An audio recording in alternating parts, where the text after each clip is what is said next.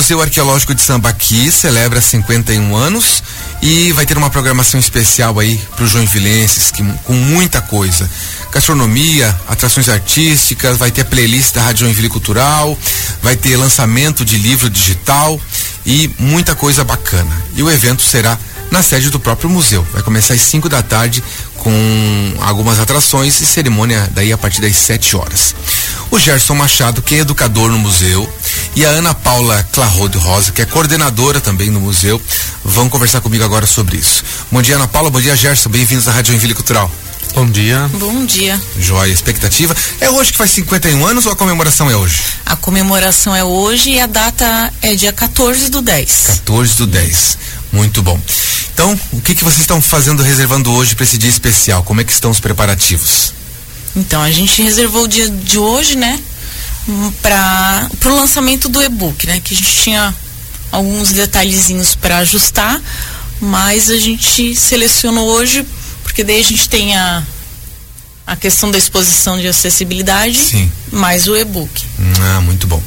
Bom, e o que, que vai ter nesse lançamento do e-book? Vamos falar um pouquinho sobre, sobre esse e-book. Então, o nosso e-book é um compilado assim de toda essa trajetória de 50 anos. Então ele tem bastante figura, ele fala um pouquinho sobre toda essa questão da pesquisa, da cultura, da educação, traz bastante imagens de toda a trajetória, de todo esse processo de quem passou e todas as pesquisas, né, que foram abordadas durante 50 anos. Então é uma coisa resumida, uhum. que é para o público em geral, e que mostra tudo que a gente fez nesses anos. E é claro, se alguém se interessar em fazer uma pesquisa mais aprofundada, a gente tem todos os dados mais é, aprofundados no museu. Né? Esse book seria para a pessoa conhecer de forma é, superficial tudo que existe dentro do museu, né? Então uhum. é. E é gratuito o e-book? É gratuito. Ele vai estar é, hospedado dentro do nosso VR site e dentro do site da prefeitura também. Perfeito. Quanto tempo levou para vocês organizarem todas essas informações? O Gerson, o Gerson tá com uma cara de tipo, levou muito. levou muito Foi muito trabalho. É, foi muito trabalho, né? Imagina uma história de 50 anos Sim. de uma instituição como o Museu Sambaqui uh, se, uh, sintetizada, né?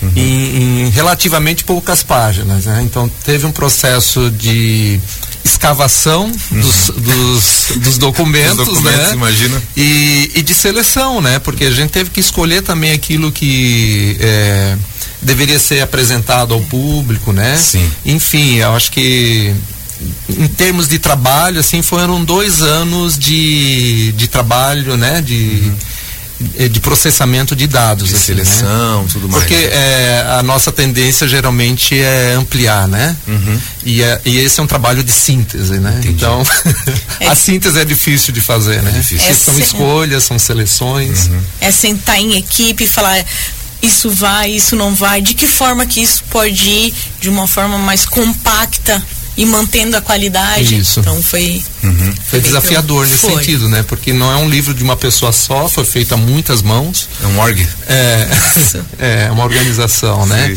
Então, ele tem essa característica, tem as suas qualidades por ser feito dessa maneira, né? Lógico, também tem as suas é, lacunas, né? Mas é uma forma de, de prestigiar o público, de prestar contas ao público, né? À sociedade, todo esse investimento que é feito é, no gerenciamento do patrimônio arqueológico do município de Joinville, né? Aham, entendi. Uh, e quantas páginas tem?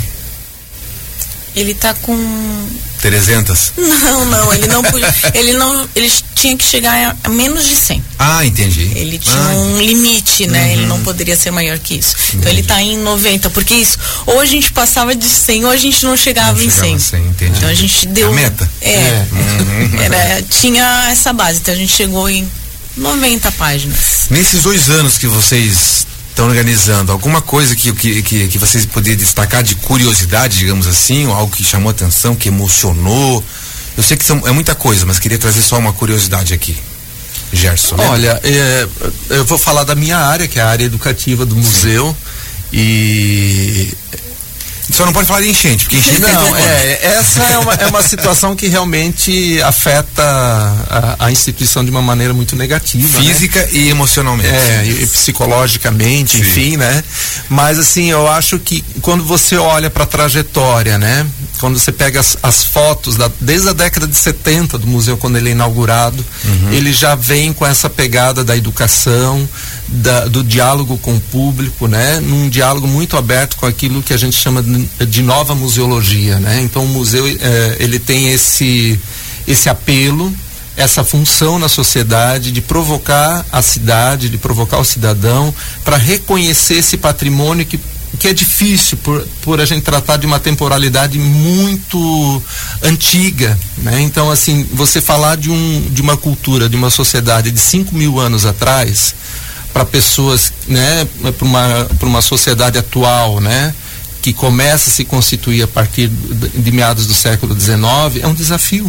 Porque né? acho que é, é para fazer com que essa conexão Justamente. exista e para a gente entender é mais a é, importância é disso, mais né? trabalhoso é muito trabalhoso uhum. né porque não há uma, é, é, é necessariamente uma identificação Sim uh, das pessoas atuais com, esse, com esses lugares, com esses acervos. Né? Então a gente precisa criar estratégias para que isso ocorra. Uhum. E eu, eu arrisco a dizer que o museu, os seus profissionais, até o momento têm cumprido isso de uma forma muito é, qualificada, né, exemplar e reconhecida, né, tanto na cidade quanto fora dela. Então acho que é emocionante a gente perceber isso, uhum. a gente perceber que há uma trajetória, há um know-how que foi construído aqui em Joinville e que serve de, de, de parâmetros para outras instituições no, no, país. Entendi, que bom. Ana, alguma coisa que você está tempo no museu, faz parte da associação do museu, né? Sim. né? Antes de assumir a coordenação. Mas tem alguma coisa que quando você estava ali folheando e você se surpreendeu, ah, esse eu não sabia, ou não?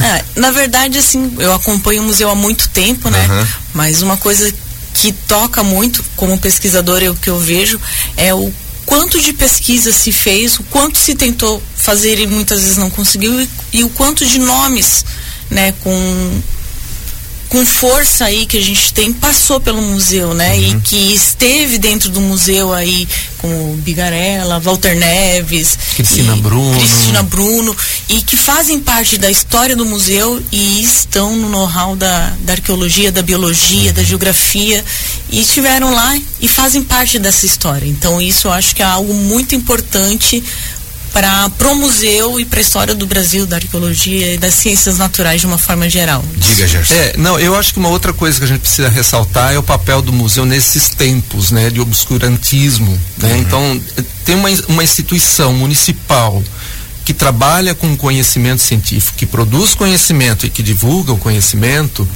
é algo uh, emocionante, né, da gente pensar nesses nossos tempos, né, onde questões é, fundamentalistas acabam prejudicando as relações entre as pessoas, né? uhum. né?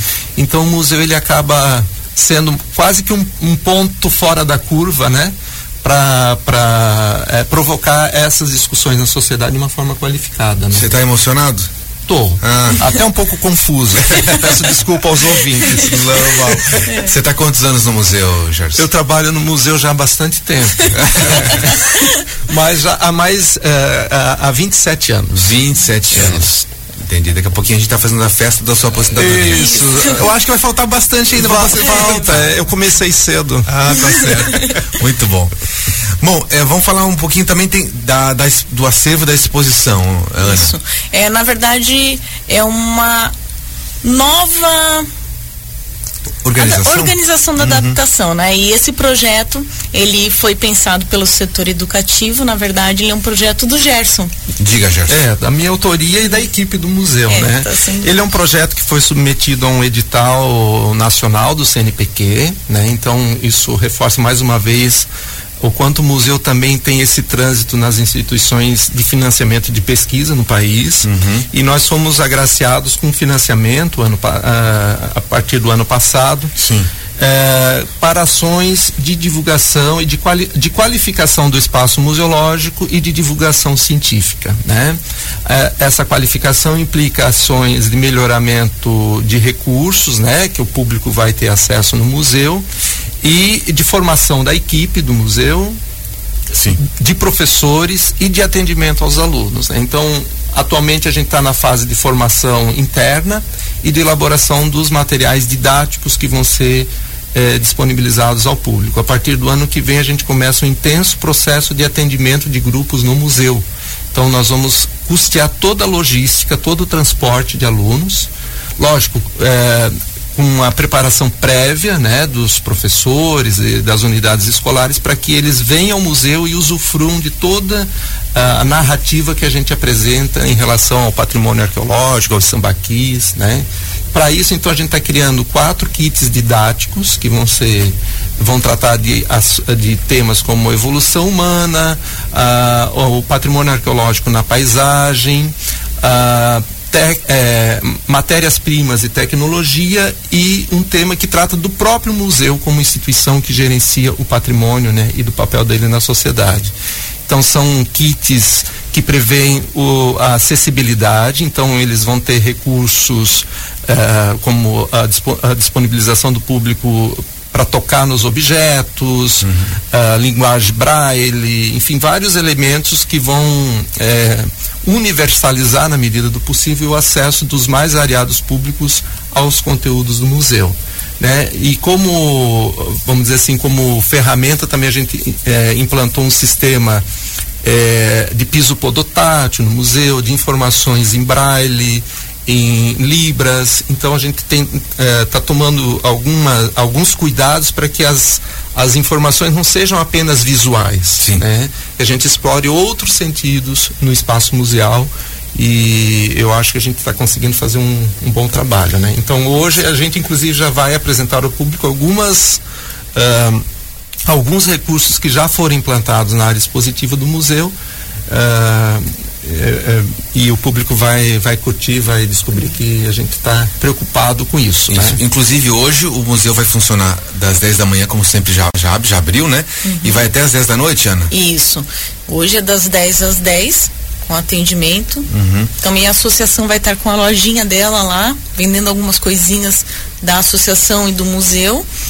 E convidando novos sócios, né? novos, né? sócios, associados, isso, amigos. Isso, a gente convida vocês a participar disso e a conhecer quais são essas novas acessibilidades que o museu traz, né? Uhum. E também vamos estar passando um pouquinho do e-book para o pessoal que quiser conhecer já sem acessar ah, e já pegar o link lá com a gente, já vai ter isso também. Perfeito. É, o que, que vai ter lá então de atração? Eu sei que tem food truck. Isso, vai, ter, vai ter os food trucks, vai ter a, o som da rádio, né? Uhum.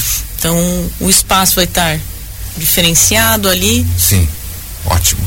Uh, vamos explicar um pouquinho para o nosso ouvinte. Ah, vai começar às sete da noite, é isso? Cinco da tarde? Cinco da tarde já vai estar funcionando. Um movimento. Já vai estar com os food trucks, já vai estar uhum. funcionando. Quem estiver passando ali, saindo do trabalho, saindo da escola, já pode ir parando por ali. Então faça um happy hour no samba aqui hoje. No isso aí. Isso. Muito bom. o, uh, vamos falar um pouquinho para o nosso ouvinte que não sabe que, que, o que é o samba aqui. Explica para o nosso ouvinte, Opa. rapidamente. então, em 130 palavras. Não tô brincando. Opa.